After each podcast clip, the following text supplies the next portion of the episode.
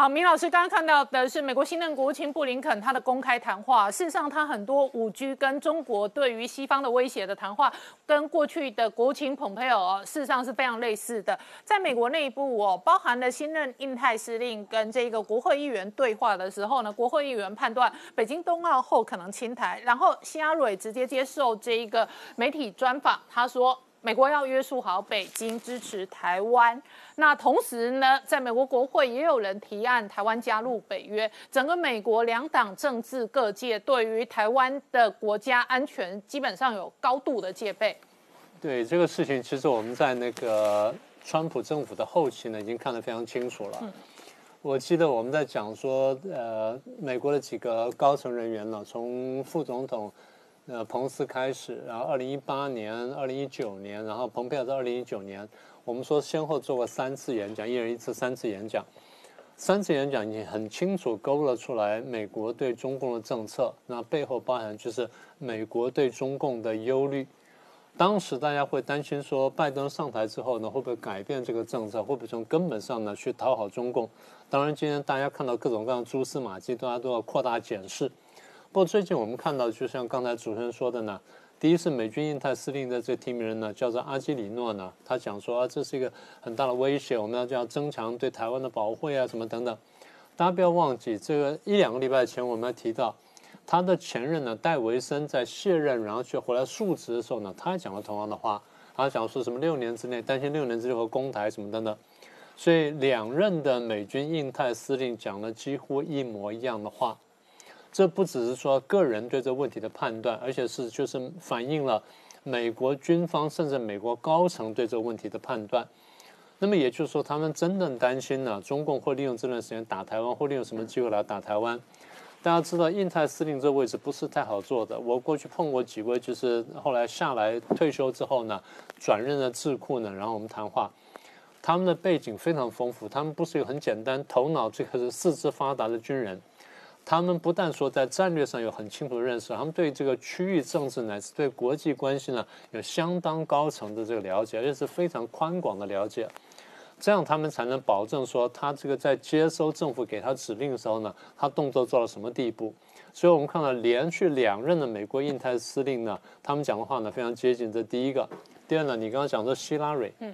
希拉瑞，我们过去印象就是对中共是比较倾斜的，然后比较亲共的。他现在讲说，哎，我们要大力支持台湾。然后布林肯，你刚刚放了一段，但是你如果把别的东西都找来看的话，他在这次欧洲之行呢，对波罗的海三国，对很多欧洲国家，波兰、匈牙利、捷克等等呢，跟斯洛伐克呢，都讲说要跟台湾要多建立关系，要发展什么等等。唯独在这个德国呢，还比较少讲这件事情。好，那所以。美国方面讲了很多，那日本呢也讲了。日本谁讲呢？防卫大臣岸信夫出来讲了，说如果那天要发生的话，就是如果中共要攻击这个台湾的话呢，那美国出来，然后日本要去配合美国。嗯，好，那这样就牵涉到什么呢？牵涉到美日安保。那我们来看美日安保。美日安保这几十年来呢，经过很很多次的修订。美日安保最早是说，日本如果被打的话，美国要来帮忙。嗯，后来是想说。当日本要被打，日本被打的时候呢，日本自己要要先起来抵抗，然后美国再来帮忙。这第二阶段，第三阶段讲的是说，当美国在外面有事情的时候，需要日本来帮忙。所以换句话说，日本的地位在美日安保里面已经越来越高，越来越重要。好，那么当这个日本在美日安保里面地位越来越重要的时候呢，下一个问题就是在什么时候日本得出手？那么美日安保到底包含到什么地方？所以后来，美日安保呢，慢慢就画出个地理范围。北边呢，到鄂霍次克海的南南方，也就是北方四岛呢这个附近。然后日本在内不用说了，琉球在内不用说了。南边到哪边呢？南边最少最少到菲律宾的北方，最多最多到澳洲的北方。嗯，这是已经很大的范围了。然后南海呢，一般不太说。然后往西说到哪里去呢？说的少一点点是马六甲海峡，说了多一点点进到印度洋。大家记不记得，在这个小泉小泉当总理的时候，日本参加过这个维和维和行动，参加过派军队出去，要派日本的这个自卫队战舰出去，就派到索马利亚。嗯，所以当时我们就说，有呃，当然大陆批评说啊，这日本军国主义的复活，大陆一定会这样讲。但是对日本来说，这是我国力的展现。那么为什么海军？我们等下再讲。所以也就是日本的防卫范围，第一，日本在美日安保里面地位提升；第二呢，日本的防卫范围开始扩大。可是刚刚的戏码呢，在五年之前还不断的在在燃烧，讲说到底包不含台湾，包不含台湾。后来日本政府想了办法解套，他说，呃，美日安保是什么呢？就是当周边有事的时候，那我们就会出来。然后大家问说，那什么叫周边？所以前面很尴尬的把这个地理范围画出来，哦，这北边到这个鄂霍次克海，然后南边到菲律宾或到这个澳洲，西边到哪里？那反对党会说，那台湾就在里面了，所以他就很尴尬。最后日本把日本政府想法解套，啊，什么叫周边呢？看事件的性质而定。啊，这事件如果很重要的话，那发生在这里面叫周边；如果不重要的话，发生在这里面也不叫做周边。但是这样我们就可以扩大解释。那也就是说，如果看事件性质的话，不发生在刚刚讲的区块里面，也可以是周边喽。就北极发生什么事情，美国觉得需要的话，一喊日本也要，也因为说周边有事要来出动了，那这个东西呢就有争议。所以现在这个问题呢还是一个争议。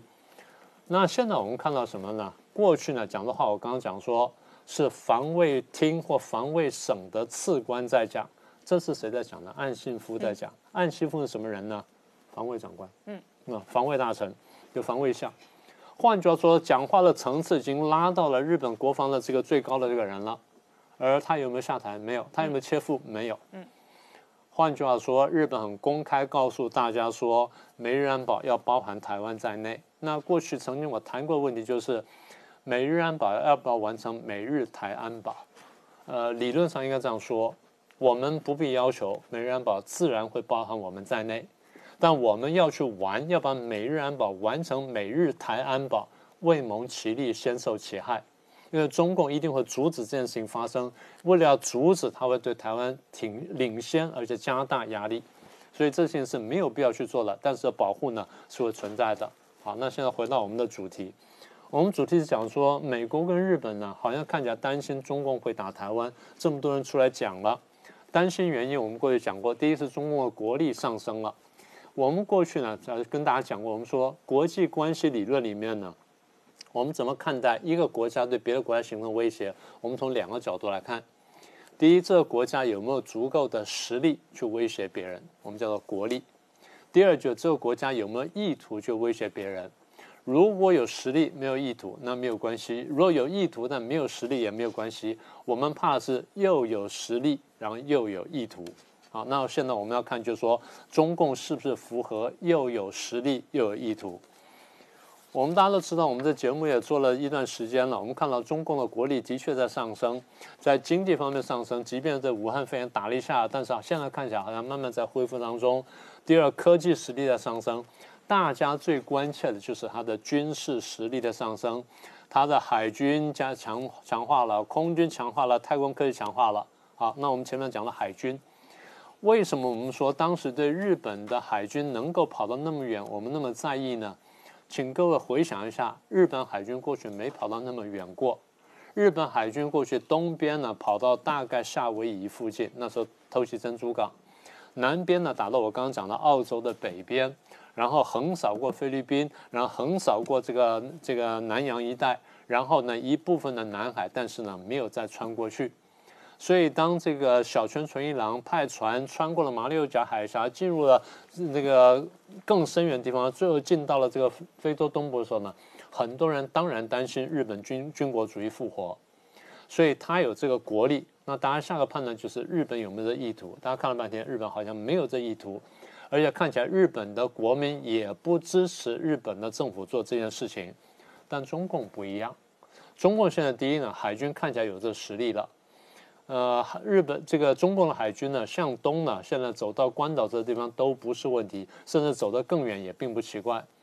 大家可能不一定很记得了，大概在四五年前，甚至五六年前，中共的海军的船舰曾经走到过阿拉斯加，而这件事情呢，正好是美国有高官呢，在这个中国大陆访问的时候，消息爆出来，所以这高官当时非常生气，他认为说这中共对他的侮辱跟是一种威胁。那不管中共当时那个那个意图是什么，但他有这个实力了。所以海军在我们国际关系学者看起来是什么东西呢？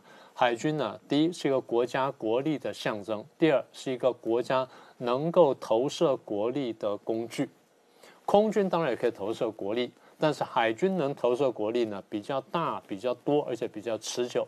海军如果说你有大型的运输战舰的话呢，你可以运输比较大量兵力，可以进行陆地进攻，所以大家很在意。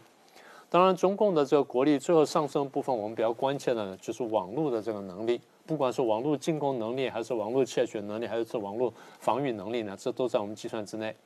所以简单的说，从国力或实力角度看，中共是有这实力的。好，那下一步就是意图。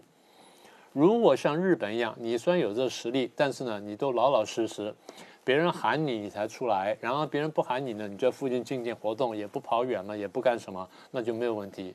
但是中共给我们的印象不太一样。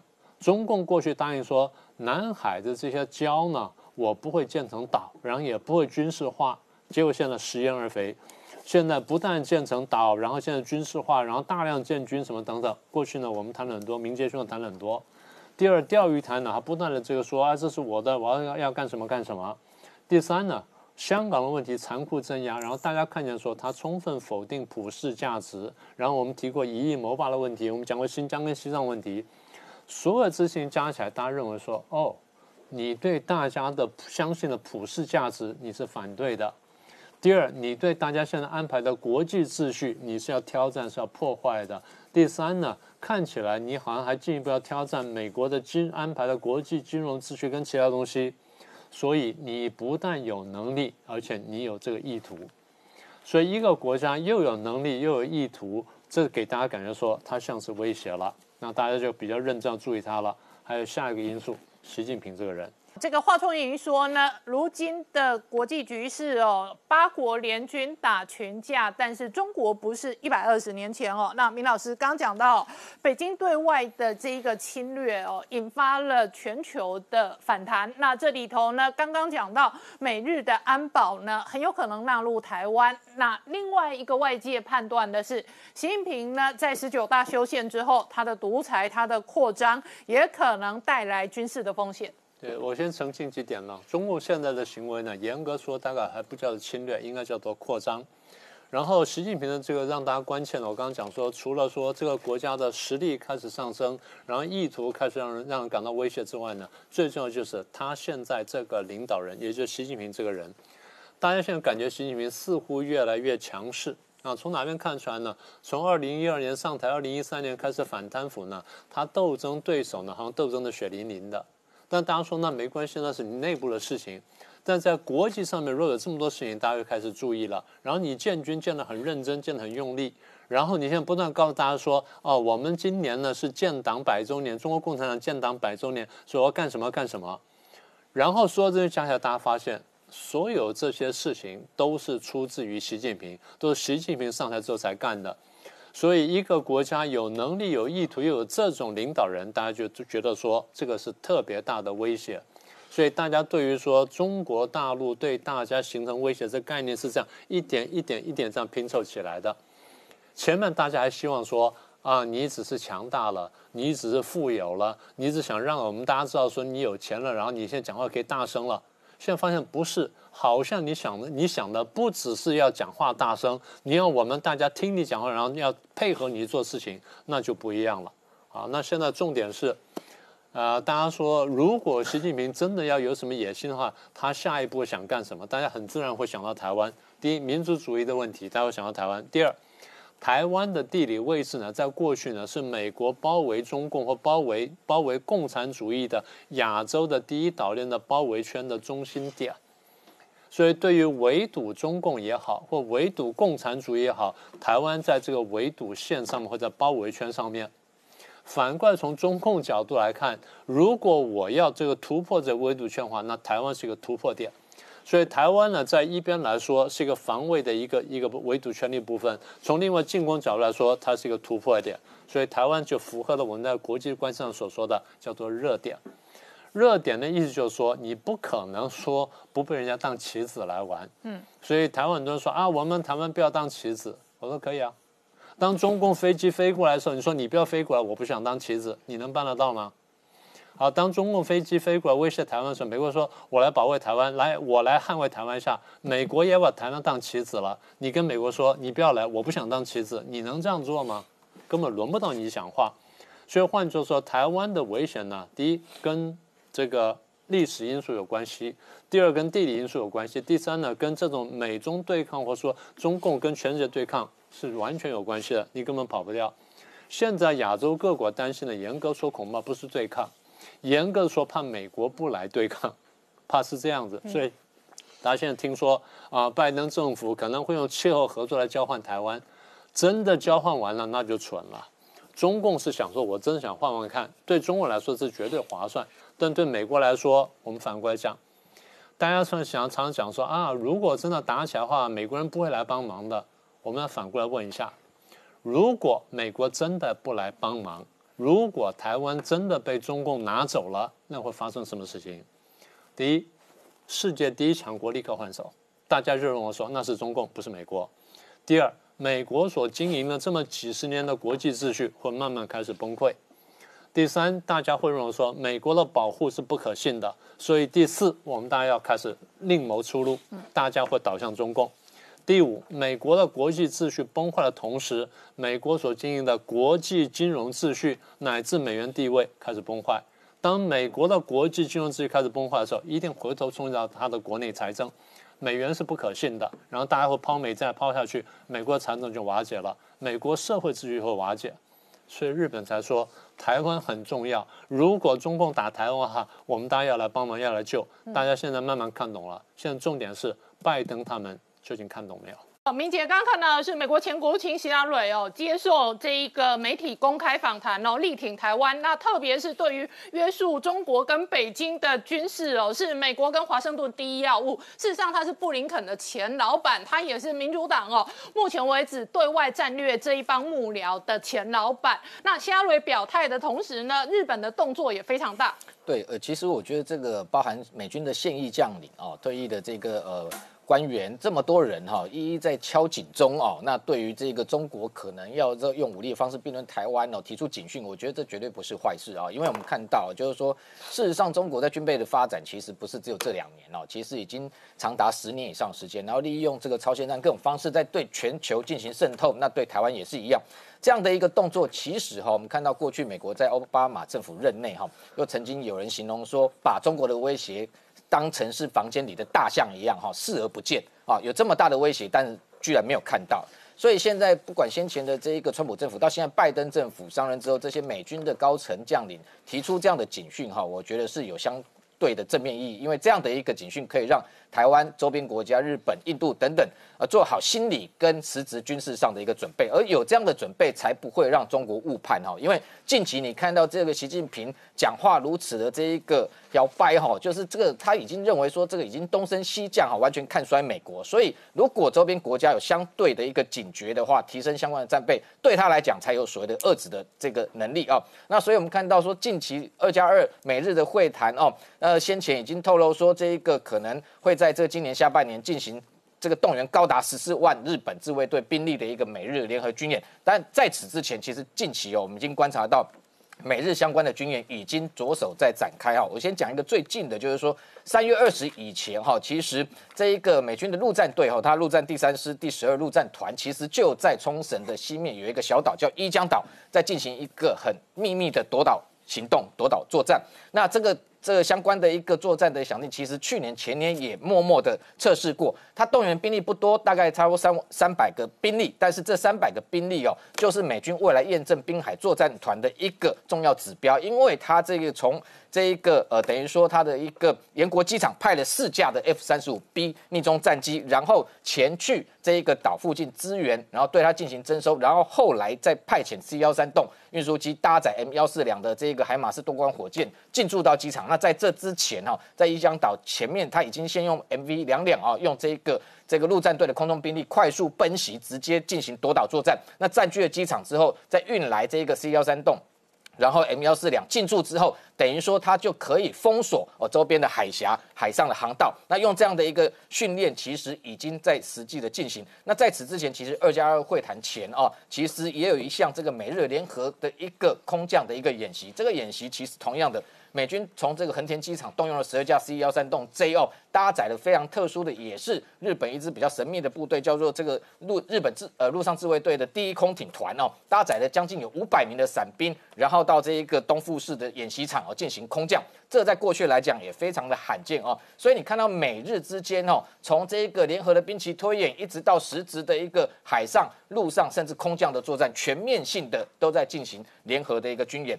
那回到刚刚讲了，这个可能今年下半年，现在有讲说十月可能呃时间点可能在九月到十一月间哈，会有一场哈呃想定是叫做夺回间隔哈，也就是钓鱼台这个钓鱼台岛这一个呃的想定的一个作战。的联合演训会进行，那是这个地点哦，这个日本媒体观察非常有可能就在这个日本称这个间隔诸岛附近的这个九场岛跟大正岛附近。那这两个岛本来就是美军传统上它一个这个这个军演的一个区块哈。那等于说在这里动员到这么多的兵力，可能从日本的本州一路到这一个冲绳，然后到这个石垣岛，甚至离台湾很近的与那国岛，全部都可能会是在演习范围内。那可能日本的空中、海上、陆上的自卫队全面的会动员。那这一个大演习，在过去来讲，日本来说非常罕见哈。上一次举行已经是一九九三年的事情哦，离现在已经二十八年之久。为什么这时候有这个大动作？就是我们刚刚一开始讲的。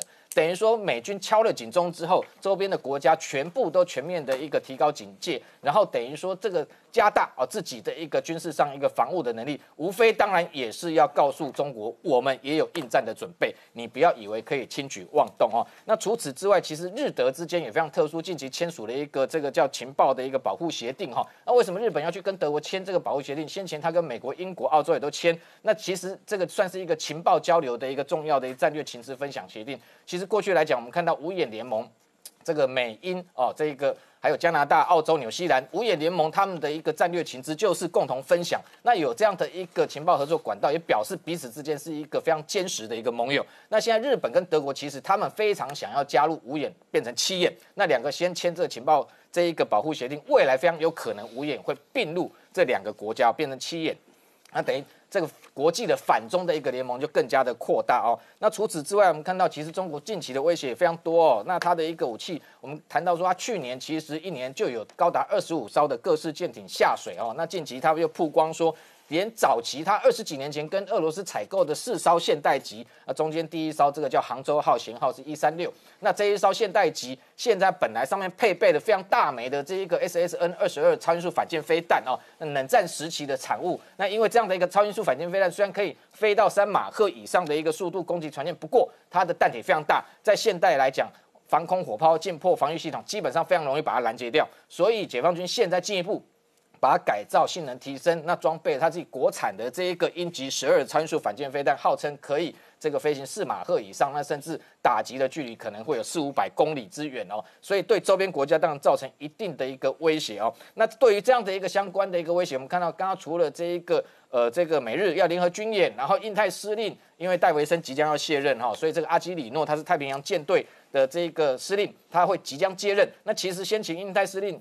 这现任的这个戴维森也提到说，美军准备在这一个亚太增设哦，其实是恢复哈所谓的第一舰队。他就特别提到说，阿基里诺其实已经在评估研究中，也就是说，这个阿基里诺他正式接任印太司令之后，非常有可能第一舰队的一个恢复设置就会开始落实哦。那回到台海自己的部分呢，我们看到近期其实不止日本。美国哦，全面的一个提升战备，但台湾自己本身也不断的在强化自己自我的防卫。那台湾自己的飞弹的部分，近期其实外界也发现，本来国造的一个所谓万箭但中间，本来过去有一型啊，就是一这个第一型，现在有增设到可能会有万箭二型哈。那这一型飞弹其实属于 JSOW，它基本上是可以远距啊投射之后，其实基本上就是可以袭击。敌方的一个机场跑道哈，它是一个子母弹哦，集束炸弹的一个概念哦。那过去来讲，射程可能只有两百公里，其实两百公里已经足以攻击到对岸的基地。包含像先前我们讲说，它近期在龙田、在惠安，甚至在这一个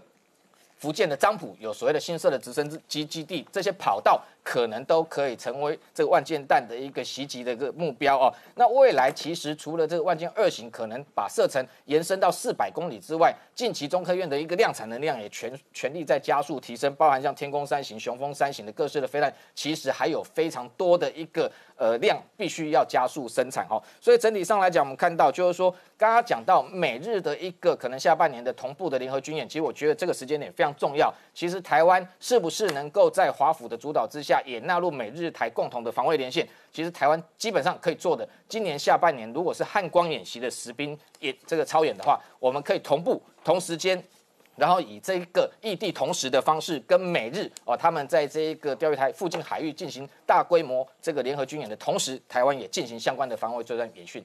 好，我们稍后回来。王浩大哥刚刚看到的是余茂春接受媒体访谈的内容片段。那这几天呢，整个美国社会两党非常焦虑，每天都是中国的新闻或者台湾的新闻。台湾的经贸哦，昨天有二十三个国会议员提案赶快加速加快签订 FTA。然后今天呢，印太司令哦，他在。听证会上，他说台湾涉及全球高达三分之二的国际贸易量，所以呢要挺台湾。但是呢，科顿判断呢，事实上呢，北京冬奥后很有可能有新一轮的军事动作。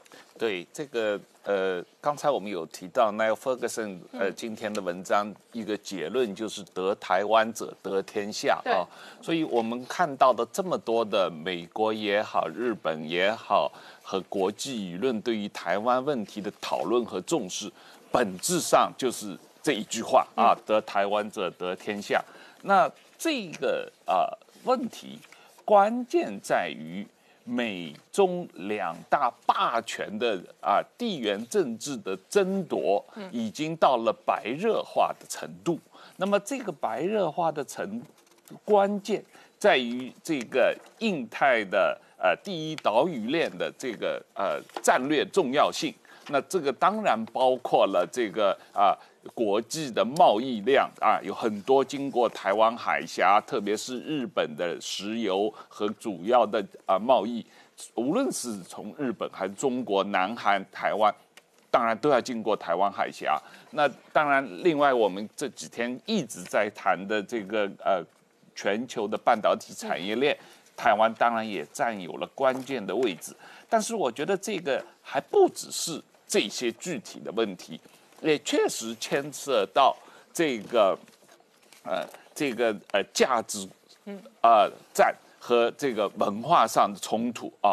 那我这个一直在想，这个呃用 Neil Ferguson 他的这个比喻，这个呃。如果大家去看他这一篇文章，它里面引用了大量的啊，五十年前，今年正好是五十年啊，基辛格啊第一次访华跟周恩来的对话，这里面他讲周恩来非常的。专注在一个问题上，这个问题就是美国必须承认中华人民共和国政府是中国唯一合法的政府，台湾是中国的一部分。在这样一个事情上啊，那他认为这个中国共产党过去五十年来都没有变化啊，一直就专注在这个问题上，而且啊越来越啊这个强调这个问题。那我我在想这个。这个问题为什么中共这么在意啊？这个当然大家知道，他过去七十年来都一样啊，立场一致。呃，我觉得这个问题确实是啊，有两个层面的 issue。一个 issue，一个层面，当然我们讲了这么多，从地缘政治的这个呃这个重要性来讲台湾，但是确实我觉得对于中国共产党来说。台湾的独立存在，嗯。啊，给中国人民提供了一个 alternative，嗯。啊，就是说，呃，无论是当年蒋介石的反共政府，还是台湾今天的自由民主的制度，都是对共产党政权的合法性的一种威胁，嗯，而这一点是这个共产党的心头的最。痛的地方，嗯，那所以从这个意义上来说，他要夺取台湾、消灭台湾，不光是作为中国称霸全球必须走出的这一步，嗯，也是为了保卫共产党政权的合法性，嗯，必须要走的这一步。嗯，这这对共产党来说，确实是有一个生死攸关的这个地方啊。那它本质上就是要消灭台湾的。不光是独立存在，而且要消灭台湾的这个自由民主制度，在于华人社会可能啊取代共产党的这样一个制度之争啊，这样一种可可能性。我觉得这个意义也是要重要重重视的。好，那董老师昨天呢，《华尔街日报》的联名社论对于台湾的处境非常焦虑。然后希拉蕊接受媒体专访，直接讲哦，美国要约束好北京，而且要力挺台湾军事防御。那昨天呢，美国国会的这一个太平洋司令跟科顿的对话当中，科顿研判他直接脱口而出讲哦，北京可能冬季奥运之后侵犯台湾，整个美。国内部，华盛顿上上下下对于台海、台湾的焦虑，我看比台湾的立法院还要大。当然，呃，一切啊都是从今年的一月二十号，就是说拜登啊这个上台以后开始的，就突然之间啊，台湾成为全世界哈这个安全，台湾的安全，全世界最关注的地方。所以，我们从一月二十号以来啊，其实我们听的已经很多了。啊，一路大家都在研判说哈，这个北京中共什么时候会武统台湾，什么时候会侵略台湾？从过去的哈，最早的就是这个美国的这个斯坦福大学的这个学者梅惠林嘛，他是说啊，这个两年内，他还说是解放军将领告诉他的。然后呢，日本的学者小笠原啊，日本智库的，他也是觉得是两年。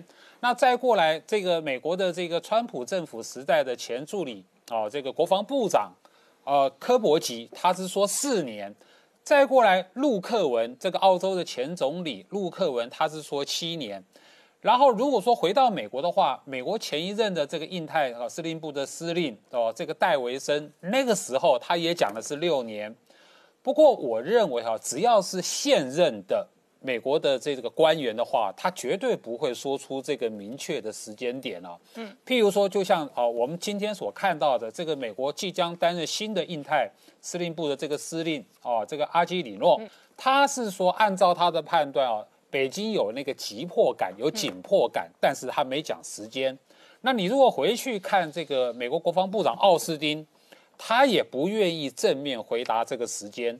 然后前一阵子不是有那个美国国防部的国防新闻，那个国防新闻哦反映了美国国防部的官员里面有一句很重要的话，说台湾不是中国的一部分。所以我觉得回过头来要去看这个哦新的这个印太司令部的司令这个阿基里诺，他不愿意回答什么时候，他只说有紧迫感，但他说了美国要做做好什么准备，第一个前沿部署。第二个要强化美国的威慑能力，第三个要强化台湾的不对称的作战能力，就是说我们台湾的安全得到全世界的高度的关注，然后呢也得到我们自己台湾内部我们我们台湾人民的共同的关注，我相信这样会有凝聚我们的那种防卫的力量跟意识。那为什么好？那接下来一个问题，那为什么大家会那么关心台湾的安全呢？为什么？好。站在美国的立场来说，其实我们过去也讲过很多次了。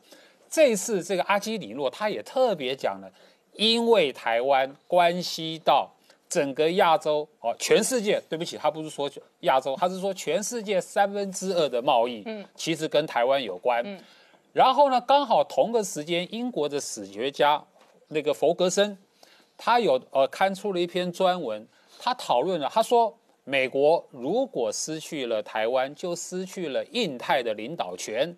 他的结论就是说，谁得台湾就得天下。嗯，那这个事情我们过去也讨讨论过，说台湾的这种战略地位啊，地缘政治上的地位，它的确啊，应该是这么说了，它的确关乎到印太的领导权。嗯，也就是说，我们倒过来倒过来说，如果中国。哦，没有没有统一台湾的话，中国的崛起根本不可能。嗯，好，倒过来，如果美国失去了台湾，它一定会失去整个西太平洋。嗯，它那个情况就会回到一九四一年的的太平洋。一九四一年是什么情况？那一年日本偷袭珍珠港成功嘛，整个太平洋的一半，西太平洋都是都是日本的天下，全部都是日本的领土了，西太平洋。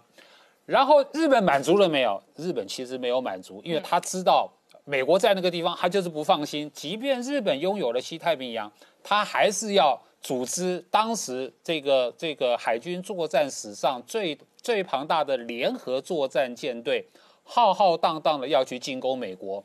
那个就是一九四二年的中途岛战役。嗯，所以呢，这个噩梦其实过去历史上都有。